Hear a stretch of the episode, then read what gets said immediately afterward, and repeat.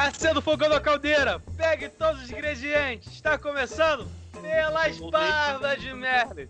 Meu nome é Santiago Felipe e para completar essa poção, estou aqui do lado dele, entre aspas, porque ele tá na casa dele, eu tô na minha. Léo Silva! Fala galera, tudo bem? Fique em casa, hein? Otávio Alves. Alguém viu o álcool em gel? Alguém viu o álcool em gel? Fala galera. Wellington Jack. Use máscara, caraca, use máscara. Tamo aí, é isso aí. Tamo aí, mas não tamo aí, tamo aqui. Neto Paiva. Ué, mãe, tira a roupa do varal, tá chovendo. Fala aí, galera. E temos um convidado novo aqui para acrescentar nossa poção, John John. E aí, rapaziada? Tamo junto, galera. Vamos que vamos. E hoje iremos falar sobre impacto do coronavírus na arte. Tan, tan, tan. Roda a vinheta! Solta a vinheta aí, Robson. Essa é só pro jegueiro! Ah, vejamos. Um punhado de quadrinhos. Uma pitada de música. Duas colheres de fitas VHS. Uma porção de filmes de super-heróis e. Pelas barbas de Merlin!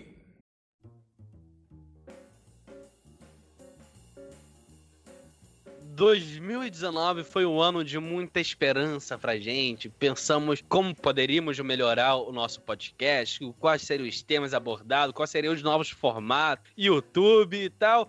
Até chegar fevereiro e coronavírus aí pra, pra você. Fique em casa. Não conseguimos gravar nada, ficamos pensando, pensando, pensando o que a gente poderia fazer. Até que decidiu, é, o único jeito é cada um na sua casa. Iremos falar sobre o impacto do coronavírus na, na arte, mas antes disso, como vocês estão, galera? Como tá tudo aí nessa quarentena? Eu tô só o pó aqui, quando vocês podem ver, minha voz já não tá normal. É, sobrevivendo aí nesses dias aí. Mas, infelizmente, algumas coisas têm que andar, né? Então, a gente tem que quebrar alguns ovos. Mas é isso. E está consumindo muita arte, cara. Não, tô brincando. Tô... tô brincando. Cara, é o que sobrou, né, cara, pra entender o pessoal, né? E o pessoal ainda acha que arte não é importante, né, cara? Mas Quais as mídias que você mais está consumindo? mídia que eu mais consumo, cara, é filme, streaming, é jogo, podcast mesmo. Eu já consumia bastante, mas agora com mais tempo vago tudo mais, se escuta mais podcast. Fora isso, tá tudo certo, mano. Tô assistindo bastante coisa, o que dá, né? Sim. E o Otávio tá jogando videogame o dia inteiro. É isso? Cara, tô consumindo muita coisa, cara. Eu Comecei, eu fechei Fargo, eu fechei True Light Zone da Amazon. Recomendo, tem uns episódios bem fodas. Os episódios que eles pegam um tema, assim, sei lá, racismo e disserta sobre, são alucinantes, assim. É muito bom. E, cara, Twin Peaks, eu não tô entendendo nada, tô no quarto episódio. Eu, eu espero, eu espero muito que no final ele amarre tudo, mas se não amarrar também eu vou ficar pô, surpreso, porque pensa em algo pra te deixar perdido, é Twin Peaks. Eu tô indo, É o mesmo criador do Black Mirror, né? não sei. Não, acho que não. Não, não. O The Twin Peaks é do David Lynch. É, David Lynch, isso, isso, é, verdade, verdade, verdade. Eu tô indo só pra saber onde vai dar, sabe? Porque até agora. Eu vou rir muito se não der nada. É, der- é, é, eu e a Priscila estamos assim. A gente não sabe o que vai dar, mas se der alguma coisa, a gente tá feliz. Se todo mundo morrer no final, tá assim. Ah, eu zerei os meus quadrinhos. Chegou um novo ontem pra mim ler. Graças a Deus eu consegui terminar os quadrinhos. Eu consumindo bastante coisa, graças a Deus. E ainda tem a faculdade que eu tô, tenho, te tive ela que te consome, né? É, ela que tá me consumindo. E boa, boa, realmente. E Léo Silva, como que um, um- um diretor barra roteirista sobrevive nessa quarentena? O que você tem feito? Então, o que eu tenho feito muito é consumido séries, filmes. Uma coisa que eu percebi é que muita coisa eu ainda não tinha assistido. Então eu tô dando preferência a ver filmes, por exemplo, de, da década de 50, década de 60, filmes que eu ainda não tinha visto.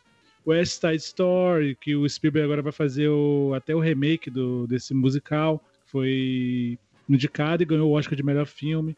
Fora isso, tenho lido bastante quadrinhos também. E uma das minhas indicações para vocês é o quadrinho Homem-Aranha História de Vida, que para mim é Porra. maravilhoso. É, imagina se você contasse, as- se você levasse o fator tempo nas histórias do Homem-Aranha. Então o que acontece? Essa história o Homem-Aranha História de Vida, o Homem-Aranha envelhece nessa, nesse quadrinho. Então, por exemplo, a história começa na década de 60 e vai até os dias atuais com o Homem-Aranha idoso, ainda tipo- combatendo o crime. Tipo, o velho Logan. Então é uma Velho- história velho bacana, Peter. muito bacana mesmo. Foda, Não, mas, foda. Otávio, tu comparar um cara que tem fator de cura com um cara que não tem, mano, é foda, né? É complicado. Caraca, não, não imagino o Homem-Aranha mais velho. Ele faz É? piada ainda? Com certeza. Piada de velho. É, ele chega assim, é pra ver ou pra comer? Ele faz piada de tiozão. Você não sabe, mas sou eu. É. Não, fora isso também eu comprei uma biografia do Ayrton Senna que eu ainda não comecei a ler, e- mas é uma biografia gigantesca. Deve ter umas 500 páginas, mais ou menos. Caramba. Eu já vi na livraria. É, Maneiro, assim, maneiro. livro é enorme. Foda. Sim, bacana. E, Neto Paiva, o que você tem feito? É, trabalhando, né? Traz escravo aqui. Cara, mas é. Falando do, do um pouco do que eu tenho consumido, também fiquei de férias esse. Não, mas- mas você tá trabalhando porque o seu serviço é. é... Essencial. mano. É um essencial, serviço né? essencial, né? Trabalho numa loja que é considerado mercado, entendeu? Daí a gente se encaixa no padrão de mercado, só que é para pessoas que têm doenças celíacas, é alérgico à lactose, ovos, essas coisas, e daí com a pandemia ainda, entendeu? A galera não vai conseguir encontrar em qualquer lugar. Daí a- eles acabam encontrando lá na loja da gente, entendeu? Por isso que Então você tá salvando vidas, cara. Nós temos um herói. Sim. Uma salva de palmas, salva de palmas. Resumindo, vende maconha medicinal. O cara trabalha pro tráfico. É, mas eu consumi bastante coisa também. É, revi alguns filmes que eu tinha visto há muito tempo atrás e, tipo, tinha outras formas de pensamento, ou nem tinha pensamento sobre um filme, via por ver mesmo, entendeu? E me trouxeram outros sentimentos pro filme. Tipo, um filme que era só ação, por exemplo, teve uma outra linguagem pra mim quando eu vi nessas últimas semanas, entendeu? Então, achei legal essa fase de eu rever os filmes que eu mostro o quanto que a gente precisa rever algumas coisas, porque sempre a gente perde uma coisinha ou outra numa obra, entendeu? Então, acho que é sempre bom rever um filme ou uma coisa que qual foi o filme da Marvel Por incrível que pareça, não foram Marvel, entendeu? nenhum foi Marvel. Foram, é, é, foram filmes nem americanos. né? Revi trilogia de garota na. Garota com a tatuagem do dragão, né? Que eu não sei como é que chama aqui no Brasil. Eu Não é chamo. americano, não? Não, Sim. americano do Finch é americano, mas mas a Do obra Finch. original é de outro idioma, entendeu? E também vi Old Boy, que, que fazia muito tempo que eu não tinha O visto. coreano, né? É, o coreano. Isso, o. americano também não gosta. Eu acho o americano meio. Tipo assim, ele é muito. Ele tira muita característica do filme. Tipo É, assim, ele é, é bem superficial mesmo. é isso, isso mesmo, essa palavra. Aí ele agora. tenta, tenta lacrar e não lacra. Mais ou menos isso, entendeu? Beleza. E John John, conseguiu finalizar a faculdade, irmão? Pô, mano, que, que isso, na metade ainda, cara. Tava na esperança de me formar em 4, 5 anos, mas pelo jeito, se ainda tudo der certo daqui pra frente, vão, vão ser mais alguns anos aí nessa soma. Tudo dá certo, nove anos, tá tudo bom. É. É, pra quem não sabe, o John John é estudante de história, né? Isso, isso. E já. tá tendo aula de. Tá tendo aula Aí sim eu online. respeito. Então, não, cara. As faculdades públicas daqui do Rio decidiram não adotar a aula online porque, infelizmente, ainda a internet não é padronizada e não é Sim. mérito de todo mundo, né? Então, não queriam excluir, excluir uma parcela da- dos estudantes, então preferiram por não aplicar esse tipo de aula. Legal. E o que você tem consumido bastante nessa quarentena, irmão? Cara, então, eu passei um período que quase realmente vegetando. Eu não conseguia pensar em nada a não ser sobreviver, cara. O cara faz história, tu pergunta o que, que o cara tá consumindo. Tá de brincadeira, né, Santiago? Estou tentando acompanhar o que tá acontecendo, só isso. Tô vendo. É, eu o passo o pior- dia na tela do G1, assim. É, não, é exatamente isso. Acho que a- a- o que eu mais consumi ultimamente é notícia, porque tá tudo acontecendo ao mesmo tempo e, querendo ou não, é que eu vou ter que lidar com isso lá na frente. Então tem É, que não, ficar eu- ligado. eu- John John, Parei é isso que eu ia perguntar. É isso que eu ia perguntar. Eu ia perguntar se você já tem ciência de como vai ser no futuro, ou explicar isso para seus alunos. John John, quantos tarja preta você tá tomando por dia? Porque tá, tá insano, mano. Tá tenso. Eu já perdi o calvo, cara. Eu já não sou bom em matemática e tomando todo dia, então já não tem mais. Caralho, meu irmão, tá muito que- louco.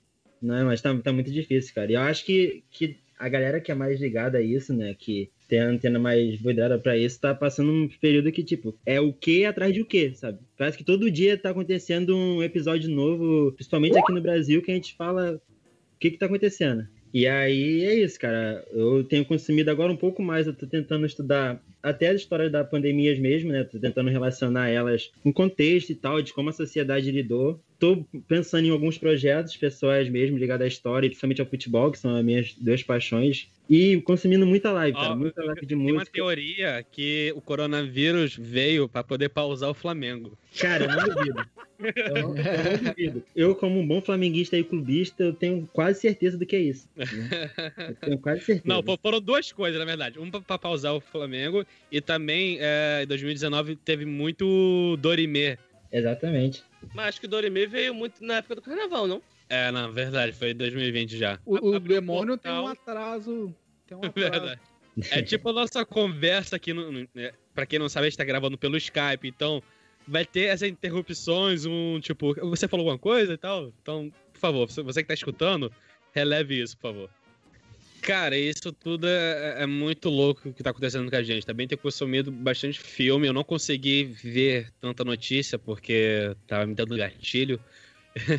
e assisti bastante filmes e séries e tal. E na verdade, eu- é, ao contrário do Léo, eu tô revendo muita coisa que, que eu já vi. Vendo alguns filmes novos e tal, mas eu tô revendo, talvez mais pra sentir um pouco do que eu sentia na época que eu vi tal filme. É, Ficar isolado em casa é, é- é bem punk. E eu moro do lado da- dos meus pais, mas como eles já têm uma, uma idade, é, tenho bastante medo de passar alguma coisa pra eles, por mais que more aqui do lado deles. é, o meu medo é, é bem grande. Não cheguei a pirar em, em nem nada disso. Um pouquinho de ansiedade, mas nada um grau muito grande. Mas, cara, isso fez a gente refletir bastante, tanto que a gente quis é, fazer esse programa e como isso tudo parou a gente e, e o nosso modo de pensar.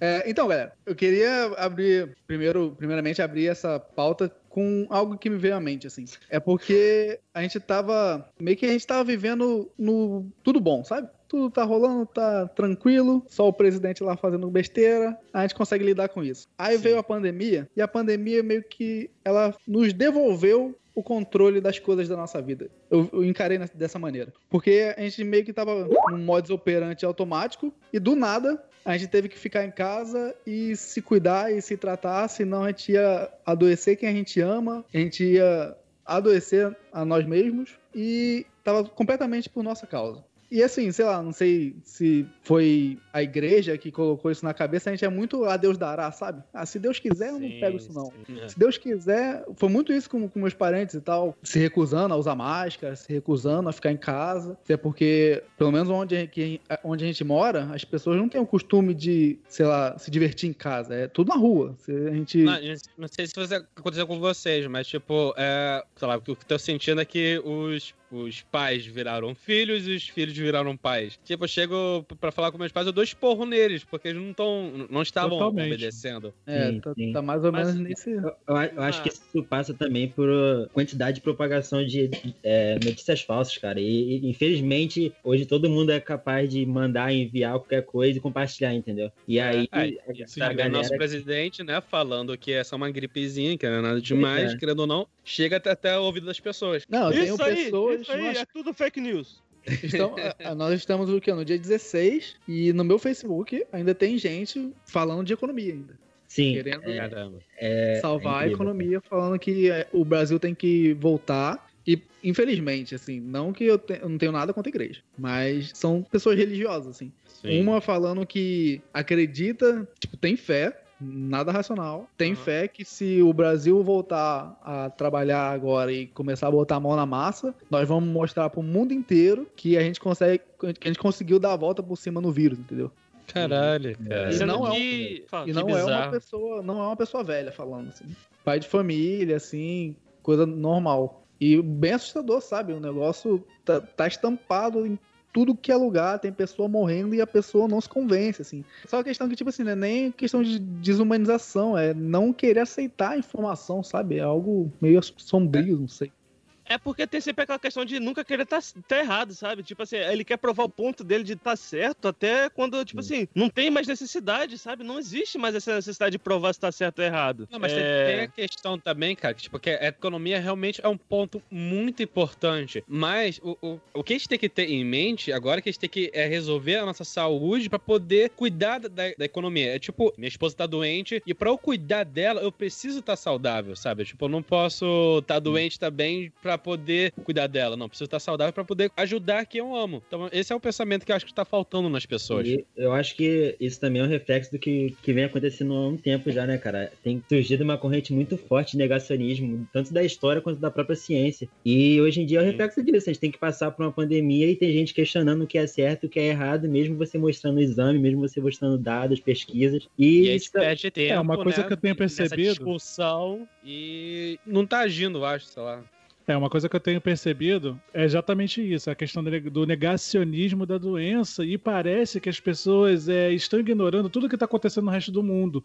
Então, a, é como se a doença fosse algo, um problema regional, entendeu? Um problema só nosso um problema político, um problema que foi criado para desestabilizar um governo. Então as pessoas parece que estão ignorando o que está acontecendo no outro lado do mundo, na China, o que aconteceu na Itália, o que está acontecendo nos Estados Unidos. E, e, também tem a galera do Carpendi, né, cara? Que tá fazendo festa, falando foda a vida, vamos beber porque Exatamente. a vida é isso. Acho também que é muito também de criação também, por exemplo, da. Do, tipo assim, não das, do pessoal mais novo, assim, mas tipo assim, do pessoal mais velho. Eles estarem com isso porque a gente pensaram a vida toda, tipo, ah, mano, a gente passou a vida toda saindo pra aí, mano, e nunca aconteceu nada disso, sabe? Nunca tive doença. É. Aí, pô, eu vou sair agora, se, por causa de um negocinho desse não vai me afetar. Só que, tipo, acho que o pessoal tem que sair um pouco dessa, dessa, dessa ideia, porque não é bem assim, não, sabe? tem que ficar, cara, ficar em casa. Então, é, é, isso sair não, não, sair não, galera, pelo amor de Deus, sair não. Vocês entenderam? Isso que o, é... que o Wellington falou, ele tocou no, numa parada meio que eu acho cabulosa, entendeu? Porque a gripe espanhola, que foi uma pandemia que teve lá, pandemia que teve lá em 1918. Na Espanha. A, na Espanha? claro. Na França. Curiosa, claro. Curiosamente, a pior parte dela não foi na França, hein? Na, na Espanha, no caso. na Espanha. É, é, uma, é uma crítica xenofóbica ao como os, os europeus e os americanos, principalmente, quiseram jogar essa culpa para os outros. Sim, Sim. E, e isso foi e, que isso também tá, tá rolando um pouco falando. Isso, ele falou, é, temos que chamar isso de gripe é, chinês, chinena, sei lá. Chinesa? Ele, falou, ele, ele falou pra chamar a gripe da China, alguma coisa assim. É, isso que você falou, do Bolsonaro ter falado isso, vou, vou contar uma historinha aqui, que eu tenho um, um, grupo de pessoal da faculdade de cinema, em que um amigo nosso falou isso, ah, aqueles chineses trouxeram isso pra gente e tal. Maluco, o Léo virou capiroto, começou a comer o maluco da porrada, falou, Tá até hoje o bichinho lá na, no banheiro chorando. Não, então, cara, eu falei isso porque não tem. Isso aí é, é você querer jogar na, no colo de alguém uma culpa que não é da pessoa, entendeu? Não é, não é. Isso não é um problema que os chineses criaram. Isso é um problema que a natureza trouxe para nós. Sim, mas o problema é que a, a mídia, faz, a mídia faz muito isso. A mídia Sim. que faz muito isso também. De querer é muito... jogar a culpa em alguém. Ao invés é de muito sensacionalismo, né? Ter, é. Botar a culpa e... num desastre. Não vai não, ajudar em nada botar e culpa. Isso é curioso porque não é de hoje, cara. Desde a peste é. bubônica, sempre buscavam culpados. Né? Na peste bubônica falavam que eram judeus. Os judeus que, que eram culpados, criaram-se todo um mito por trás de que os judeus eram culpados pela peste. Então sempre tem que ter um culpado. As coisas têm que ser sempre no preto e no branco, tem que ser simples, tem que, que ter bizarro alguém culpado. isso, né? John, John. Então, é disso que eu penso. Porque, por exemplo, lá eram mais ou menos nossos bisavós e tataravós que viviam naquela época quando eram jovens, né? Até bisavô mesmo. E, tipo, como ele, nessa parada de apontar o dedo um pro outro, as pessoas começaram a relaxar, entendeu? Por exemplo, aconteceu em 2001, se eu não me engano, lá em Hong Kong, de um vírus aí. Qual é o nome do vírus, John? Tu lembra? É o SARS? É, aconteceu lá e para tu ver o tanto que a cidade estava meio que preparada para isso, entendeu? Na parada de isolamento, que todo mundo agiu logo de uma vez, entendeu? Eu fico pensando, isso foi de 2001, 2002 para cá, entendeu? Passaram-se aí 18, 20 anos em média, entendeu? É, dava para ter feito isso desde de outras pandemias, entendeu? Pra galera ir se preparando, passando de pai para filha, entendeu? Aí eu fico pensando, será que, tipo, eu, você, a gente, claro, gente gente tá se isolando e tal, vamos passar para os nossos filhos, entendeu? Eles vão estudar isso, história na, na escola, entendeu? E vão ver como é que foi, mas eles nunca vão entender como é que foi pra gente, entendeu? Que É. realmente viveu aquela parada, entendeu? Cabe a gente, porque a criança nasce inocente, ela não sabe de nada, entendeu? Passando essa responsabilidade pra frente, entendeu? Que eu fico pensando, se as pessoas jovens de hoje em dia da nossa idade que ficam a favor de um de, do não isolamento vai foder a economia, entendeu? A criação, a má criação vem lá de trás, entendeu?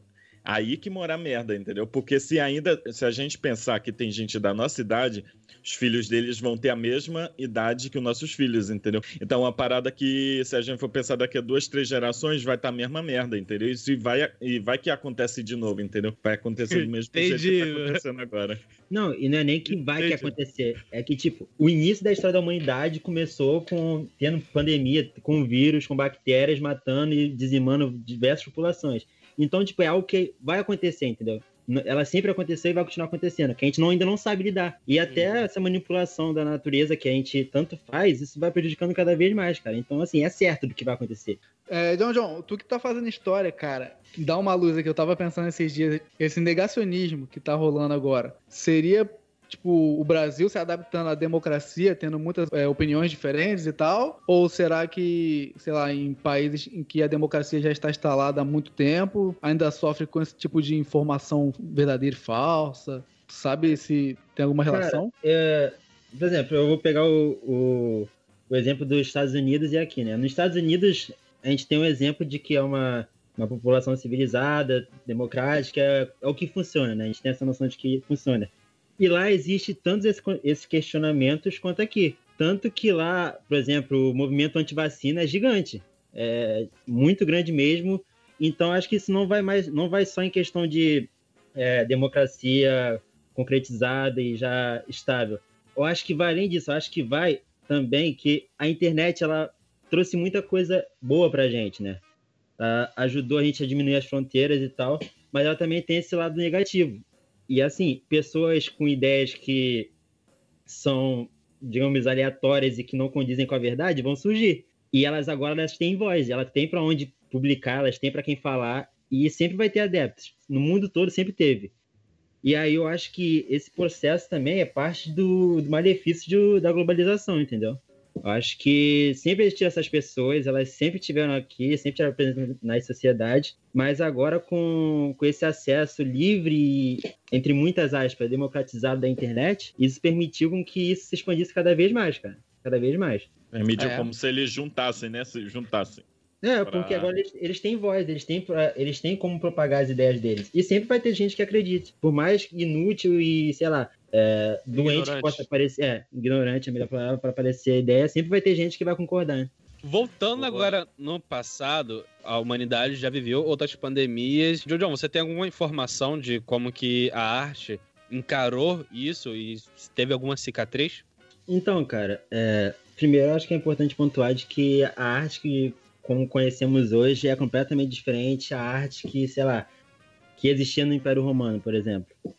E é importante também lembrar que a cultura e populações e aglomerações estavam muito ligadas, né? Porque a cultura ela permanecia e ela era criada nas grandes aglomerações, nas grandes cidades.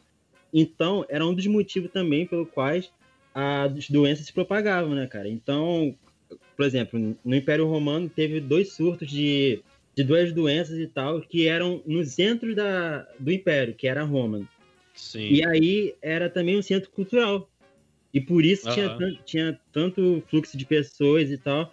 E isso também fez com que, daquele período, a, a- a cultura parasse. Porque realmente não tinha mais ninguém na cidade, porque era todo mundo estava querendo fugir da doença, todo mundo estava procurando proteção. Então sempre a cultura e a pandemia sempre tiveram muito ligadas, né?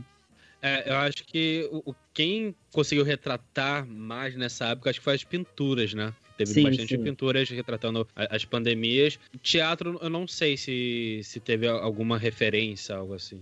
pelo pouco que eu sei, assim, é que realmente as formas e as ferramentas que temos hoje em dia para fazer com que a cultura ainda continue rodando, infelizmente não tinha naquela época, né? Hoje em dia a internet nos proporciona que a gente consiga assistir um show, consiga assistir um filme, e antigamente não tinha o que fazer. Parou Sim. o mundo, parou tudo. Então a cultura também era parada e tinha que buscar novas formas de sobreviver quando tudo passasse e voltasse ao normal. É, e Mas se foi- hoje é desesperador, imagina antes, quando não tinha nenhuma Mas- informação. Tipo, a pessoa já era considerada morta, né? Exatamente. Ah, mas também tem, outro, tem outra causa também, que hoje em dia facilitou-se muito, tipo, a viagem, tudo. Então, tipo, hoje em dia é muito mais fácil espalhar do que antigamente. Sim, sim.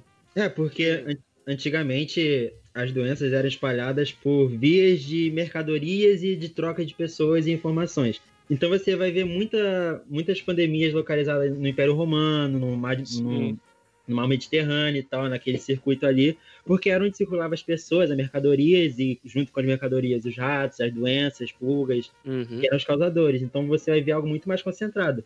Mas mesmo assim ainda tinha uma, uma divulgação, uma divulgação não, uma ampliação, né, desse circo, porque as pessoas tinham que trocar mercadorias, elas Aham. precisavam viajar. É óbvio, era em uma quantidade muito menor como temos hoje em dia, por causa do avião e tal, mas ainda assim existia essa troca, né? Sim. Mas hoje, assim, hoje tem uma, uma, uma variedade. Não sei se é bom ou ruim, porque assim. Não, é, é bom por um lado, mas ruim por outro. É, temos, sei lá, o teatro, por exemplo. O teatro agora ninguém tá indo, vai muito mal e tal. E com a gente em casa, a gente, por exemplo, tá assistindo muito mais filmes. Então, sabe, a, a nossa variedade de acesso e a possibilidade de acesso acaba a gente meio que só redirecionando o nosso foco de entretenimento.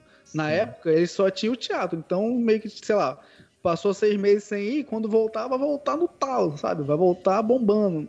O ruim é que com a gente, a gente sofre disso. Como a gente tem uma variedade maior, a gente, sei lá, passou seis meses sem ir no teatro, a gente vai mais pra ajudar do que, nossa, eu tô precisando de um entretenimento agora, sabe? Sim. Não, e outra É, que o teatro já era aí- difícil, cara. Até a pessoa que tá começando mesmo, é difícil de levar pessoas. Agora, depois dessa, cara, já fica mais difícil ainda, tipo, porque, digamos assim, o mercado de, digamos assim, do, de peça global pro pessoal da internet, ainda assim é uma grande diferença.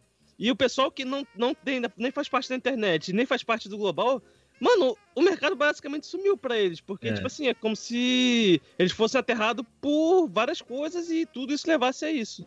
Não, então, o que que acontece? Essa questão de, ah, daqui a seis meses a gente vai voltar a frequentar o teatro, frequentar ir ao cinema para ajudar. Cara, a gente tem que levar em consideração também que as pessoas estão com medo. Então, por exemplo, a gente ainda não temos uma, uma vacina efetiva contra a doença. A gente está vivendo ainda num momento que de alto contágio da doença. Então, as Mas- pessoas vão sentir esse medo quando, vão quando voltarem.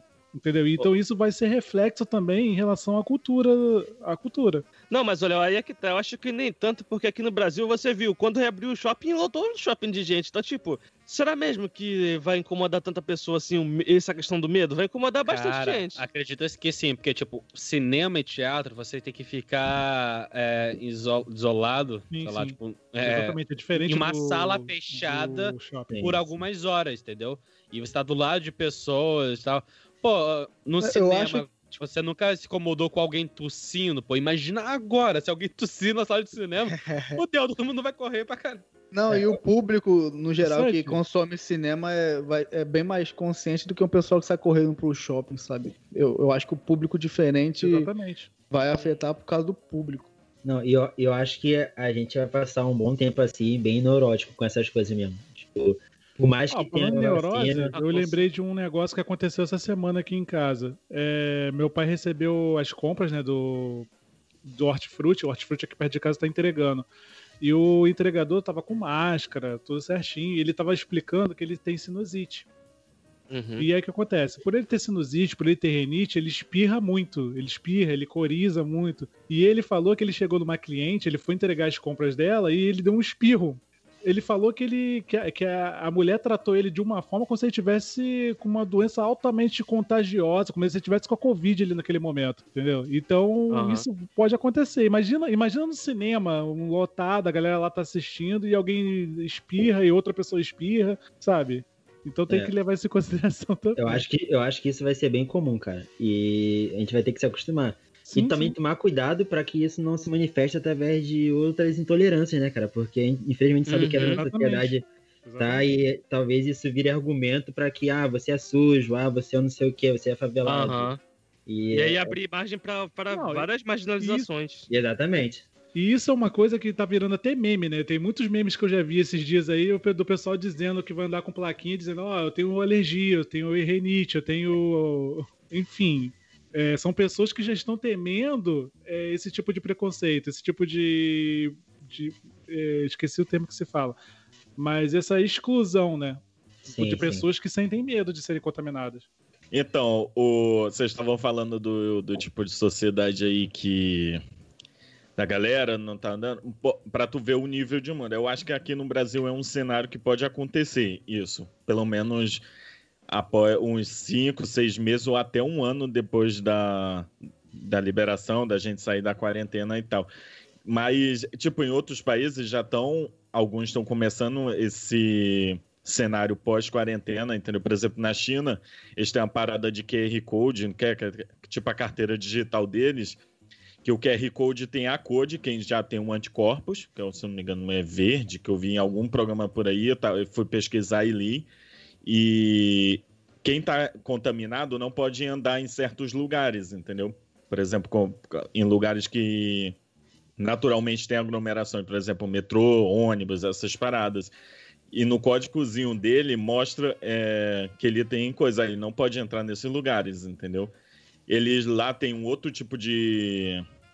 Como é que se fala? Eles são vigiados por câmeras e tal, então é, uma mais fácil. tecnologia, né, cara? É, assim, eles também são bem. Como é que se falam? É. Controlador da sociedade. é. Não, e esse sistema, ele já existia, né, na verdade. Lá. Sim, é, sim, um- é. é- é tipo um, um sistema mesmo que ali o governo controla tudo e vê tudo da sua vida. o nome Então, disso? Pode falar pra ti. A pessoa lá paga com, com esse código, entendeu? Isso, Eles isso. não usam dinheiro ou parada. Tipo, tu paga no código, pronto, cai, debita da tua conta e foi, entendeu? E é uma parada que tu for parar pra pensar, é, de certa forma, eles controlam, entendeu? Porque não tem como uma pessoa ser. Perde a liberdade, entendeu? Que eu quero dizer assim. Que daí a galera vai começar a olhar com, com, com olho torto. Eu acho que tem países que, quando a pessoa já passa mal, ela já tá com um problema assim, ela já bota a máscara, entendeu? Já pensando no próximo. Aqui no Brasil a gente não tem essa cultura, entendeu? A galera tá vendo a merda da doença aí e ainda caga, entendeu? Um monte de gente andando abraçado com, com coisa. Aqui mesmo onde a gente mora tem é, isso. tá fazendo churrasco. É. Isso. Não, o pessoal bebendo no bar e tá Sim, nem aí, mano.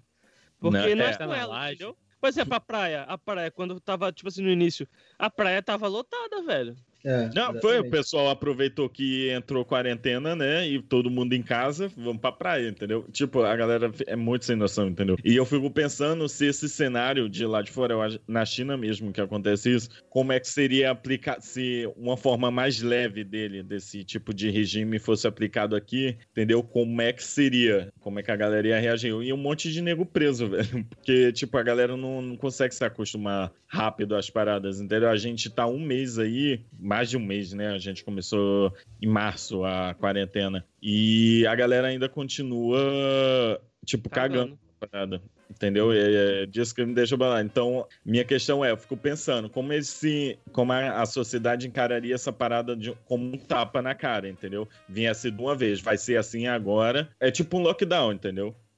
Aí eu queria ver, é, perguntar a opinião de vocês. Como é que vocês acham que o Brasil ia reagir a isso? Eu Pode tenho uma falar. opinião meio formada sobre, porque esse, esse lance da China mesmo, ele é muito cultural, né? É a construção de anos e anos de mesmo governo, com a mesma ideia. Então, meio que eles se acostumaram com isso. Quando a gente traz aqui pro Brasil, uma esfera menor, digamos que não. Vamos botar São Paulo, né? Que, que tá sendo conhecida como uma, um estado mais rígido. Você vê que tem galera questionando, cara. Tem galera que fala que tá tirando a liberdade, que, que não pode, que isso é uma ditadura. E eu acho que se botar isso em esfera nacional vai ser a mesma coisa. Sempre vão ter aquelas pessoas de, da, da contradição de que não, eu, eu quero ter meu direito de andar sem máscara, eu quero ter meu direito de ser contaminado ou não. E a gente não vai aprender a lidar com isso, sabe? É um- não, é, não é cultural nosso, a gente não, não, não tem isso. É, então, enraizado. porque é isso que eu penso, porque eles estão vendo ali, já deve ser a terceira ou a quarta geração, talvez, com essa, esse tipo de comportamento, entendeu? Essas regras em- botadas, já, impostas a ele, entendeu? Eles têm uma própria, até uma própria rede social, não pode usar Facebook Sim, nem nada lá. Uma merda, Ah, entendeu? esses dias, por exemplo, tem o, levando, levando isso em consideração que o o João acabou de falar. Esses dias, por exemplo, teve um rapaz na internet, um conhecido meu, que ele estava discriminando a diretora da Fiocruz, falando que ela não é cientista, que ela não é direto, que ela não é médica, que ela não sabe do que está falando, que ela está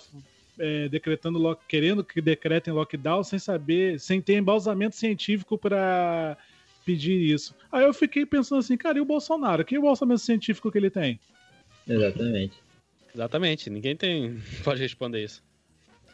É, então, eu tava. Pra esse tema de arte, eu procurei coisas que falavam de decadência artística. E eu cheguei até o Fahrenheit 451, cara, que é uma das, das distopias mais proclamadas, assim, junto com o Admirável Mundo Novo e 1940, 1984. E, sabe, é meio que um, uma trindade santa das distopias. E Fahrenheit 451, cara, meio que explodiu minha cabeça, que eu achei que fosse só uma distopia, sei lá, de, de governo autoritário e tal. Mas não, é algo que acabaram totalmente com a cultura. O que, que eles fazem? Eles conseguiram fazer com que as casas não pegassem mais fogo. A primeira, a primeira coisa que foi feita foi isso. Aí os bombeiros ficaram responsáveis não, responsáveis não por apagar o fogo, mas por atear o fogo em livros e coisas culturais, assim, que meio que distorcem a, a mente do, do cidadão. Tem Caralho, até um, bizarro. é, bizarro, sabe? Sim. E as pessoas são completamente sem cultura, assim, até uma das primeiras lá, falas do, do, do livro, vou pegar aqui e vou, vou ler pra vocês, meio que mostra como é que era o pensamento dessas pessoas. Vou ler aqui. Todo homem capaz de desmontar um telão de TV ou e montá-lo novamente, e a maioria consegue, hoje em dia está mais feliz do, que qualquer homem que tenta usar a, a régua, a régua calculadora, medir e comparar o universo, que simplesmente não será medido ou comparado, sem que o homem se sinta bestial e solitário. Eu sei disso porque eu já tentei. Sabe? Caralho, que foda.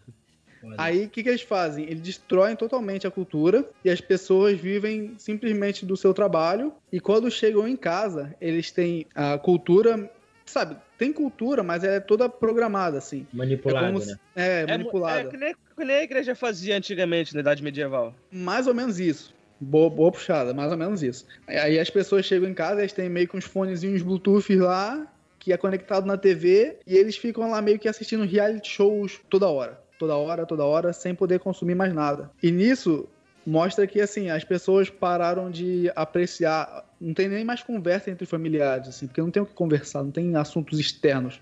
É só você e o seu entretenimento, assim. E vai passando com personagens principais, o, o personagem principal, que ele, como não tem cultura, ele não aprecia mais, não se aprecia mais, sei lá, o nascer do sol, a grama verde, sei lá, uma pessoa bonita por ser bonita e não porque te dá tesão, sabe? Porque tudo isso é poesia, é poesia aos olhos, entendeu? E como foi tudo cerceado, as pessoas não se têm mais isso. E isso traz muito o valor da cultura, o valor que a cultura tem no- nos nossos dias. Porque, querendo foda, ou não, cara. nós somos.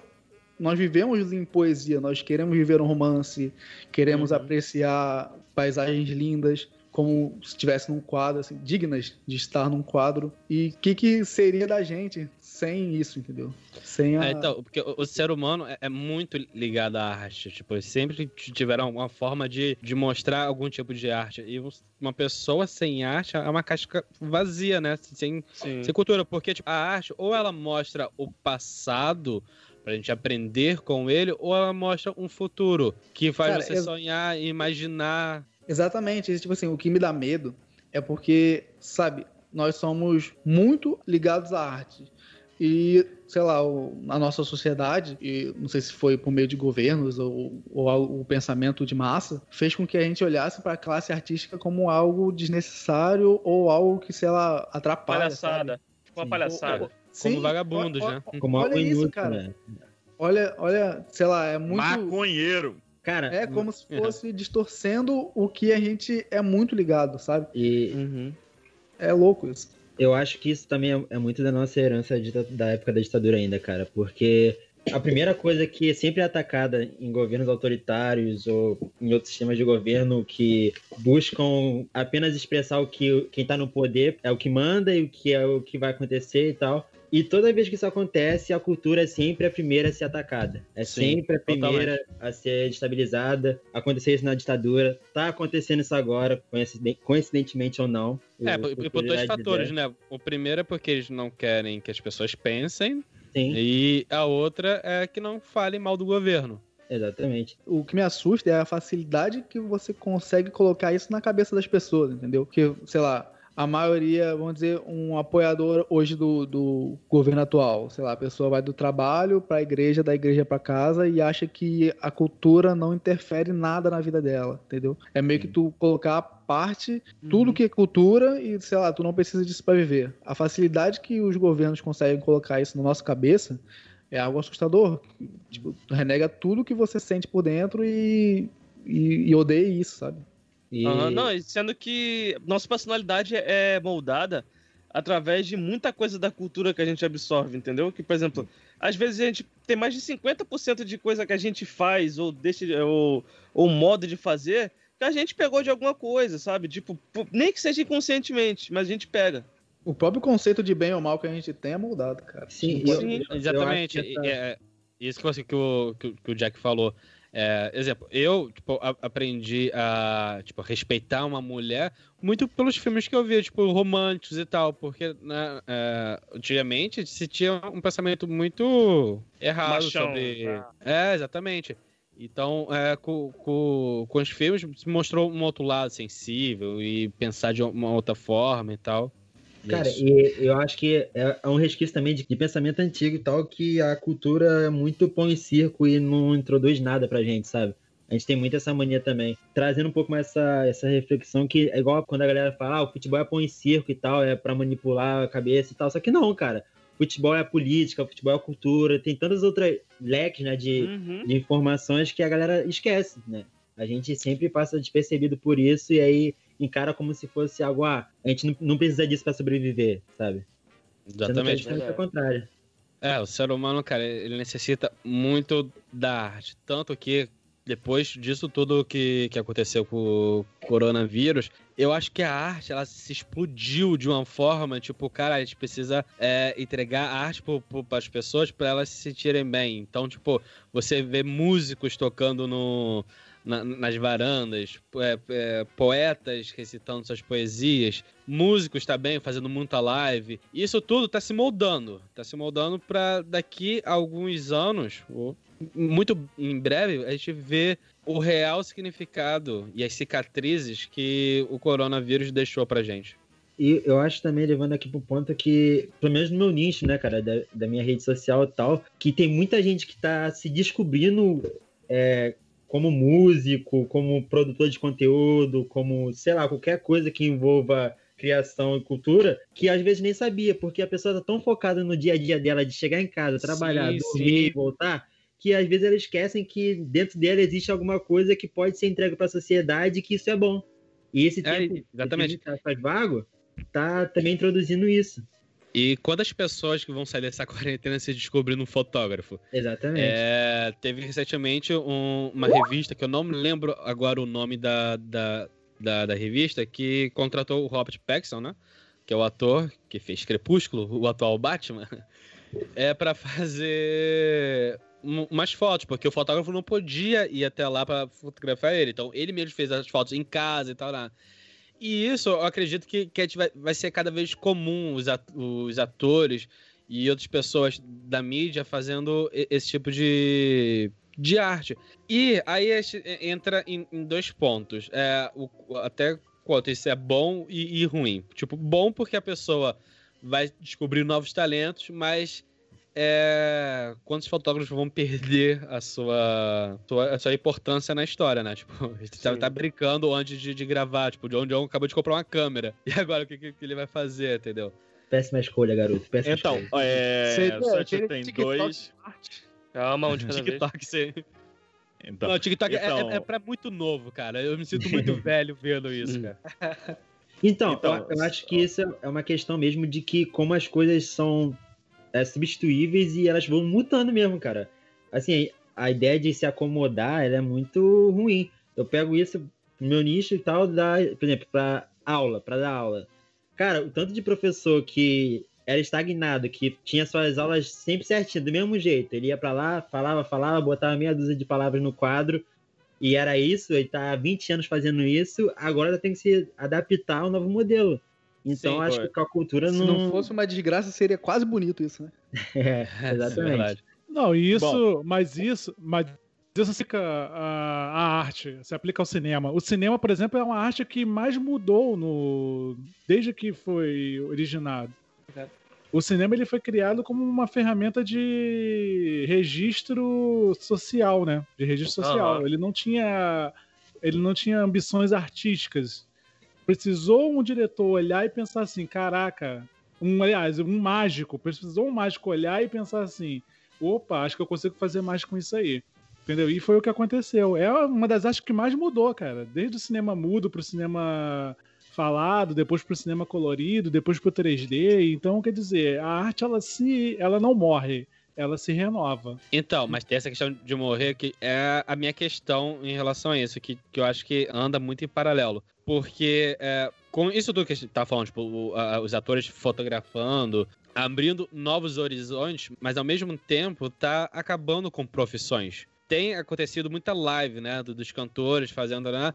E muitos deles que estão sendo patrocinados, é, a- pessoal leva um- uma câmera que é acoplado em um tripé e ela faz tudo sozinha. A pessoa, uma pessoa só consegue é, ficar monitorando e, e usando a, a câmera pra- pra gravar, tipo, em um outro ponto. Nisso se perde profissões, cinegrafistas é, e, e outras pessoas que, que, que estariam ali ganhando seu dinheiro. E, e tipo, é, assim como o cinema, como o Léo acabou de falar, ele teve que se reinventar por várias ameaças que teve. É, o meu receio é acabar essa abertura para novos conhecimentos, acabar esquecendo os antigos. E os antigos acabar morrendo.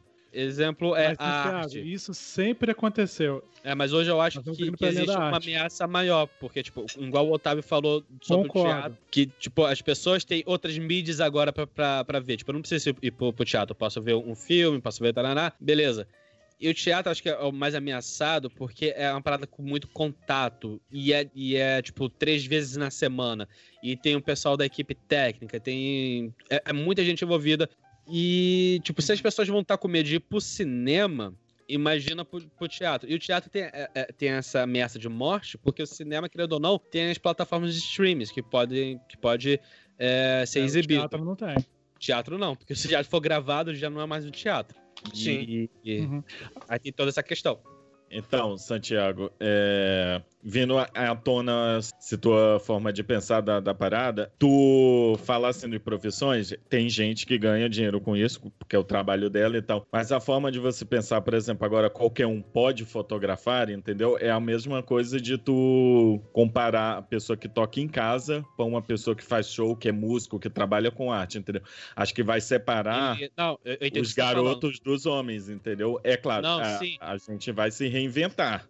Mas Entendeu? você vê, tipo, exemplo, TikTok. TikTok são pessoas gravando e não são profissionais, são pessoas comuns gravando. E os blogueiros, um exemplo melhor ainda, os blogueiros são pessoas que não são qualificadas, muitas delas, e elas ganham muito mais que um profissional, entendeu? Então, tipo, é, o exemplo da, da revista. Um Sebastião Salgado tira, porra, a foto mais linda do mundo, beleza. Mas o Robert, o Robert Pattinson consegue tirar uma foto dele e aquilo que vai ser, ser vendida, entendeu? Essa é a questão. Então, mas aí é, não se aplica só realmente a esse tipo de coisa, que no caso é as fotos, entendeu? É assim com o cenário musical, com filmes, entendeu? É, mas aí, uma forma de tu falar isso é que, por exemplo, só um grupo selecionado de pessoas podem fazer isso, entendeu? E, e pensar assim de que só uma- um tipo de pessoa pode fazer arte, que é aquele pessoa que sabem o que tá fazendo, que acaba separando as pessoas que Tipo, é a mesma coisa que eu falar assim: ah, não, tu não sabe fazer arte porque tá feio isso daí, entendeu? É a mesma coisa de tu limitar. Se a gente continuar pensando dessa forma, o nicho da arte vai morrer, porque todas aquelas pessoas vão morrer com o tempo, entendeu? E se a Não, mas gente não dá é espaço para outras tipo, pessoas criarem, entendeu? Eu acho que a arte não vai progredir com a história do mundo assim, entendeu? Mas essa que é a triste realidade, cara, porque se você coloca uma câmera na mão de, um, de uma pessoa famosa, aquilo vai virar arte, vai, vai virar, vai virar conteúdo na, na internet ou onde for, entendeu? Tipo, então, é as pessoas o, do, do meio artístico vão ter que se adaptar e vão ter que ir para um outro ramo. O que eu tô falando tipo, que esses setores provavelmente vão ter bastante cicatrizes e ter, pode ter, sei lá, falência, cara. Mas, cara, assim, eu, eu acho que isso, infelizmente ou felizmente, acho que só uma análise pessoal vai dizer, isso sempre aconteceu com no mundo, sabe? Desde, sei lá, na época da Revolução Industrial, que as máquinas começaram a substituir o homem e tal, uhum. e pessoas perderam emprego, outras pessoas ganharam, inventaram, surgiram novas profissões. E é isso, cara. O mundo é assim, vão, vão acabar profissões, vão surgir profissões, e cabe a gente ter que se adaptar, que porque não tem jeito, não tem jeito. As coisas são, elas acontecem muito rápido, a dinâmica muda sempre, então a gente tem que se adaptar. É exatamente empreendedor. Porque a gente está falando muito sobre a linha da arte, mas, por exemplo, uma, um exemplo próximo nosso, assim, um exemplo mais próximo seria os trocadores de ônibus. Os trocadores de ônibus foram substituídos, né? Uhum. O mundo se adapta a coisas. Por exemplo, se a gente for pensar no cenário musical, as músicas da década de 80 para cá, as fases são mais ou menos 10 anos, entendeu? De tudo que é tipo de música. Anos 80, heavy metal, teve new metal, teve anos 2000, teve aquele rock nacional muito bom para aqui. Depois, essa onda que a gente está vivendo é totalmente sertanejo universitário aqui no, no, no Brasil e pop lá fora, entendeu? Só que, tipo, daqui a 10, 20 anos vai nascer uma, um, um, novo cenário musical, entendeu? Com novos tipos de músicas, entendeu? E vai em constante evolução, cara. É, e sempre, tipo, a tua forma de pensar é se meio que se sentindo ameaçado de ficar sem emprego, porque qualquer um pode pegar numa câmera. Mas é aí que teu talento, teu tu, o jeito de tu fazer aquela poesia com foto, entendeu? Com, com filmagem, tudo, que vai prevalecer, entendeu? Se tu souber que tu tá fazendo arte, tá, tá honrando o que tu sabe fazer, entendeu? É aí que tu diferencia de todos esses outros que estão fazendo vídeo e foto para TikTok, entendeu? Não importa o que vão consumir, importa a pessoa que tá consumindo saber que aquilo ali que tu faz é arte, entendeu? Então, eu acho que isso é uma forma muito bonita de pensar e até poética, porém a realidade, tipo, acho que é muito mais triste. Exemplo, os cantores agora. Normalmente o pessoal da música ganha dinheiro são com shows, não é com disco, não são com as músicas, Spotify, nada disso. É, é com, com, são com, com show. De ingresso. Com venda de ingresso, exatamente. E agora, com, com, o coronavírus, quem é que vai um show? Quem é que vai ter mentalidade. Mentalidade não, é é, quem que vai ter cabeça para ir pra um Rock in Rio da vida, entendeu? Tá, eles vão fazer a parada online, vocês não estão vendo quantas pessoas vão deixar de ganhar em relação a isso. Quem vai estar tá ganhando ali? A sim, produtora, sim. beleza, o cantor e uns dois, três músicos. Mas uma banda, um, um, um, nome, não é somente o cantor que está à frente. É o técnico de som, é a pessoa que prepara as, os instrumentos, a pessoa que prepara o palco, a pessoa que prepara tudo o, a estrutura o cantor conseguir subir ao palco para cantar. Então são papo de 100, 200 pessoas. E que, no caso de, de uma live, esse pessoal todo vai ficar de fora vão ter novo, novas profissões, mas não vai se comparar às 200, 200 pessoas que vão perder o emprego. É, é triste, cara, porque, óbvio, a gente falou assim da questão de adaptar e de surgir novas profissões, mas a, a gente sabe que a realidade realmente é muito triste. Só que é uma coisa que não tá mais no nosso controle, nunca esteve, cara. É uma coisa que, que vai acontecer, independente se a gente queira ou não. Então, tipo, Sim. é triste pra caramba, realmente. Pô, a gente pensar dezenas, milhares de pessoas perdendo emprego, perdendo sustento da família e é triste, mas infelizmente é o que acontece. Sempre aconteceu e vai continuar acontecendo. Sim, então... é que nem na então Revolução Industrial. Exatamente, exatamente. A verdadeira verdade é que o mundo mudou. O Sim. mundo mudou. Não adianta a gente pensar assim. Isso ah, é uma frase do Senhor dos Anéis, hein? Sim, o mundo mudou, exatamente. É, o mundo não vai ser como era ano passado. Exatamente. O, o, problema, o problema, cara, é que eu vejo é que muitas pessoas é, têm essa, é, é aquilo que o Santiago acabou de falar agora, tem uma visão poética em relação a muitas coisas. Só que essas pessoas não estão percebendo que o mundo não será como foi em 2019, como foi em 2018, como foi em 2017. Nós estamos agora com uma nova realidade se fazendo pra, na nossa frente. E a gente precisa se adaptar. Exatamente. Uhum. O mundo assim, não é mais o mesmo, Thiago. Eu, eu acredito que a, em, talvez até em larga escala, sei lá, daqui a 10, 15 anos, talvez a gente volte a pensar como a gente pensa hoje, talvez as coisas voltem a acontecer mais como era hoje, como era antigamente, no caso. Mas numa realidade próxima, eu acho que as coisas vão, vão ter que se adaptar, vão ter que ter, tomar outros jeitos, porque não tem como sobreviver do jeito que era antes. sabe? É, exatamente. É, é essa questão de adaptação. Tipo, as pessoas vão, vão ter que se adaptar.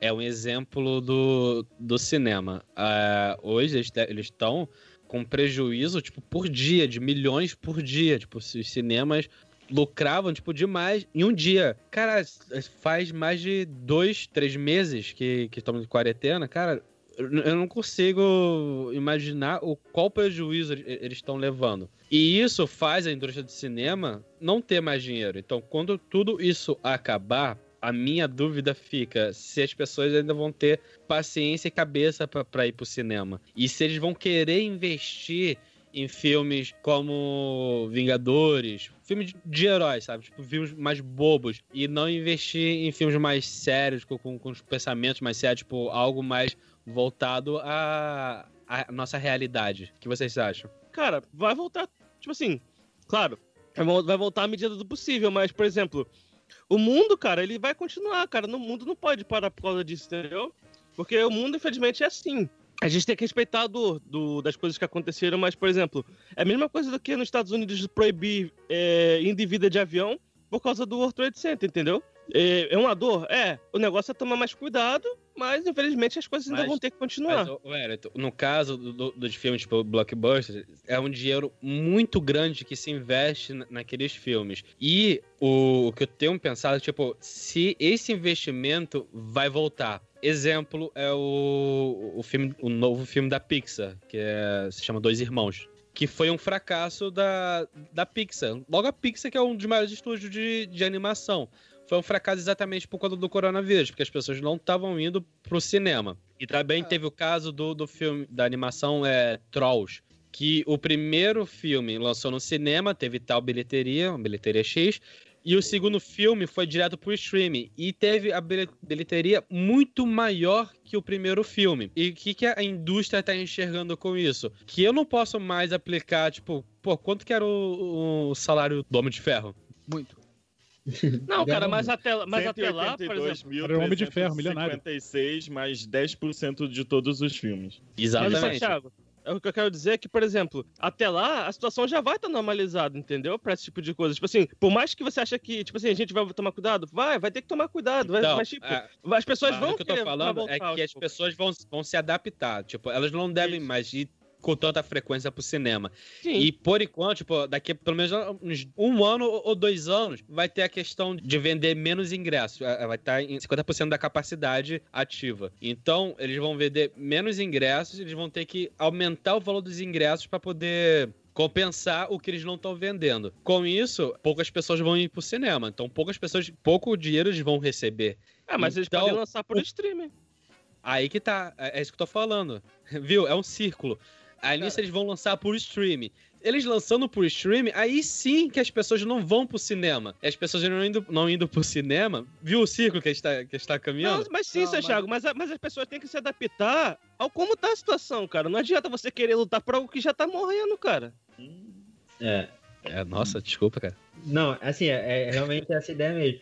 É porque eu entendo, ó, galera, vocês principalmente que trabalham disso, vivem disso, entendem que quão importante é o cinema na vida de vocês. Mas, tipo, o que que impede também de que surja alguma coisa, alguma ferramenta nova que, entre muitas aspas, democratiza, democratiza, torna mais democratizada esse acesso? Porque, por exemplo, hoje em dia, num sábado, digamos, num sábado, eu quero ir no cinema, sei lá, acho que não pago menos que 20 reais no cinema perto de casa. E às vezes a pessoa com 20 reais, ela assina, sei lá, Netflix e é- tem um leque muito 20 maior. reais no- na segunda-feira de promoção. É, eu, isso eu tô falando, chutando assim por, por baixo.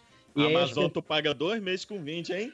É, É, exatamente. bom. E, aí, e é isso, além de, de, de ser algo que tá mais próximo de você, que você pode assistir o tempo todo, é algo mais acessível também, sabe? Mas o que eu tô falando que, tipo, é óbvio, é- é- é, a gente tem que lidar com isso. Por mais que seja um problema, a gente tem que lidar com isso.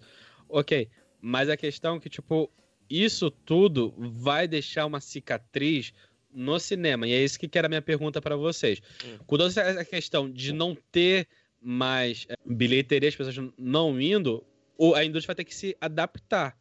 E como que vai ser essa adaptação? Entendeu? É, e como que. Se, se eles vão querer apostar ainda em filmes com um custo muito grande. Essa é a questão. Cara, na minha visão, eles vão dar um tempo agora. E daqui, sei lá, daqui a. Eu acho, na minha visão, que daqui a seis meses, assim, quando passar o surto, a galera vai voltar pra mim como era antes. Cara, eu Então, tenho, é, eu tenho uma, você acha que eles tenho vão uma, apostar bilhões em um filme? Mais tarde, sim. Creio. eu tenho uma dúvida. É, vocês que estão mais por dentro. A galera que tava pra lançar filme agora esse ano, eles estão lançando em algumas plataformas ou eles estão segurando?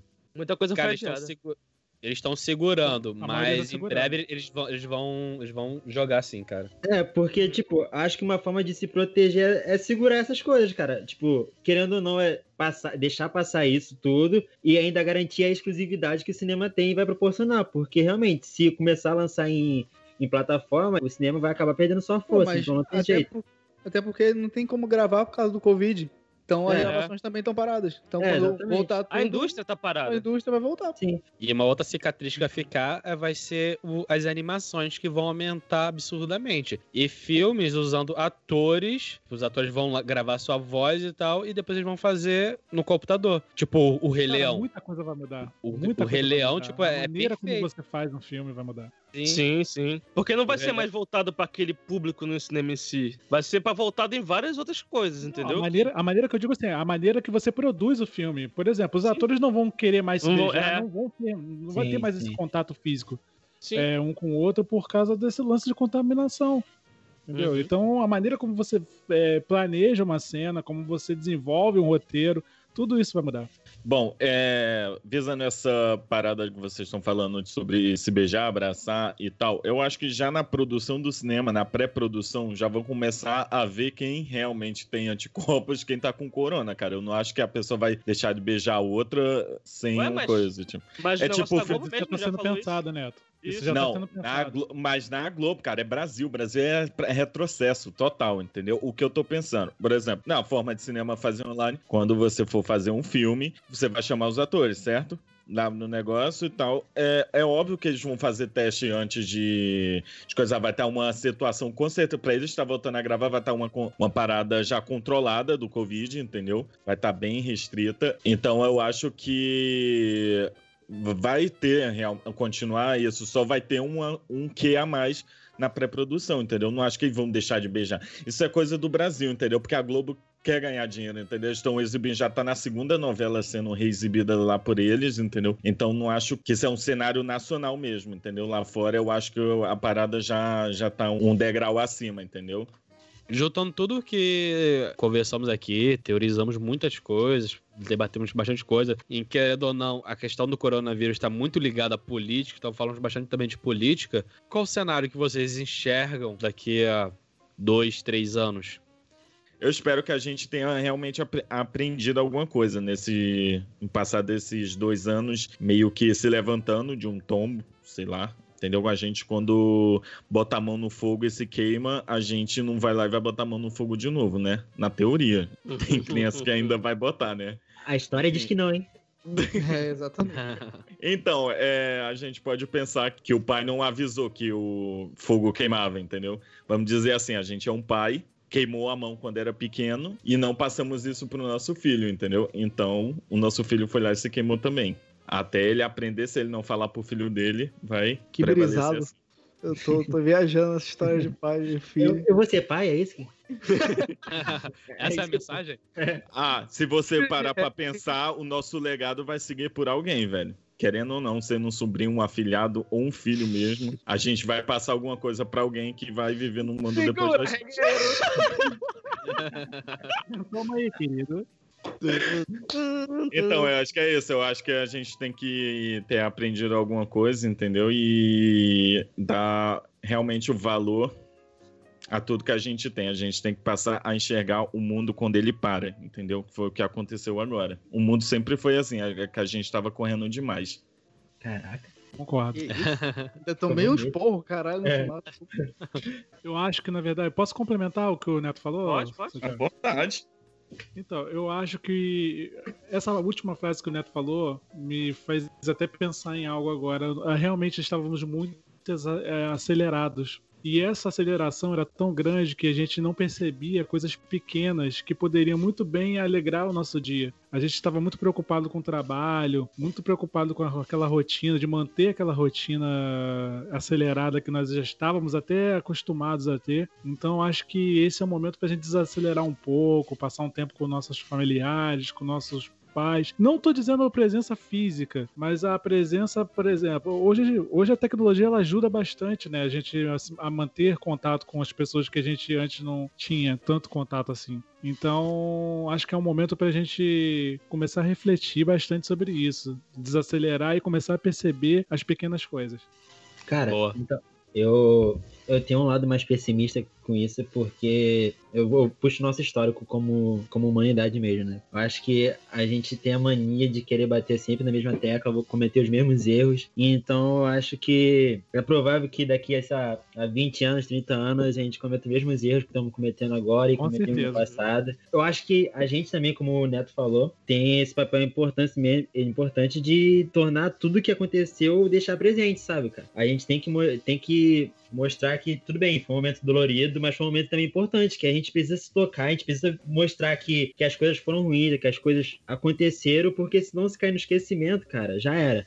Vai acontecer como aconteceu com a gripe espanhola, que agora caiu no, no assunto da boca da galera, porque se você perguntasse sobre alguém, há, sei lá, Ninguém sabia. se em, em outubro e novembro do ano passado, poucas pessoas saberiam responder sobre, sabe? E foi uma coisa tão parecida com o que a gente está vivendo agora. Então é necessário lembrar, ainda que seja doído, ainda que seja doloroso, pessoas, perder, pessoas perderam parentes, perderam filhos e tal.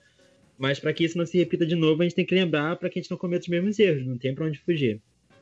Boa, cara. Eu concordo com, com o que ele disse muito, porque a gente tem muito esse costume de repetir as coisas que a gente faz. Mas, tipo assim, a gente vê que provavelmente vai ter medidas que vão ser tomadas, sim. É óbvio, isso aí é algo que é bom, que, por exemplo, como desastres nucleares e tudo mais, tipo assim, us- usina, usinas e tudo mais, que são coisas que acontecem, mas, tipo, voltam a se repetir, querendo ou não. Mas medidas são criadas para evitar que aquilo aconteça. Eu acho que algumas medidas vão ser, vão, vão ser criadas sim, porém, muitas coisas vão continuar mesma coisas, porque o ser humano é assim, infelizmente.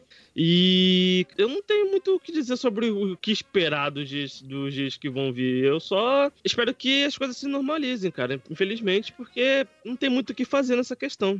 Eu acho que as coisas, infelizmente, vão, vão mudar bastante. Por exemplo, é, é, muita gente vai pensar um pouquinho antes, mas nem todo mundo vai, vai, vai se ligar nisso. E, por exemplo, muita gente vê, vendo como tá normal as coisas, vão acabar esquecendo de lavar sua mão, esquecendo de lavar álcool em gel. Mas acho que também vai ter muita gente que vai lembrar disso. Então tem toda essa parcela aí de lados. E, cara, a questão que eu acho que a gente mais vai ter de aprendizado é o quanto que custa ficar distante disso tudo, sabe? O quanto que a gente tá sofrendo aqui. E acho que depois que acabar um pouco essa, essa, é, essa pandemia, as pessoas vão olhar um pouco assim com mais pra outra pessoa, tipo assim, ao invés de sair tratando mal, tipo assim, sabe? Tá com a família ali, tá todo mundo junto, sabe? Porque realmente a gente tá vendo muito o preço disso, sabe? Por exemplo, gente sem se ver, pessoa doente, cara, você não pode ver sua mãe que tá doente e tudo mais. Então, nessa questão de início, eu acho que a pessoa vai vão ligar muito. Depois, eu não sei como é que vai ser depois. É, vamos lá.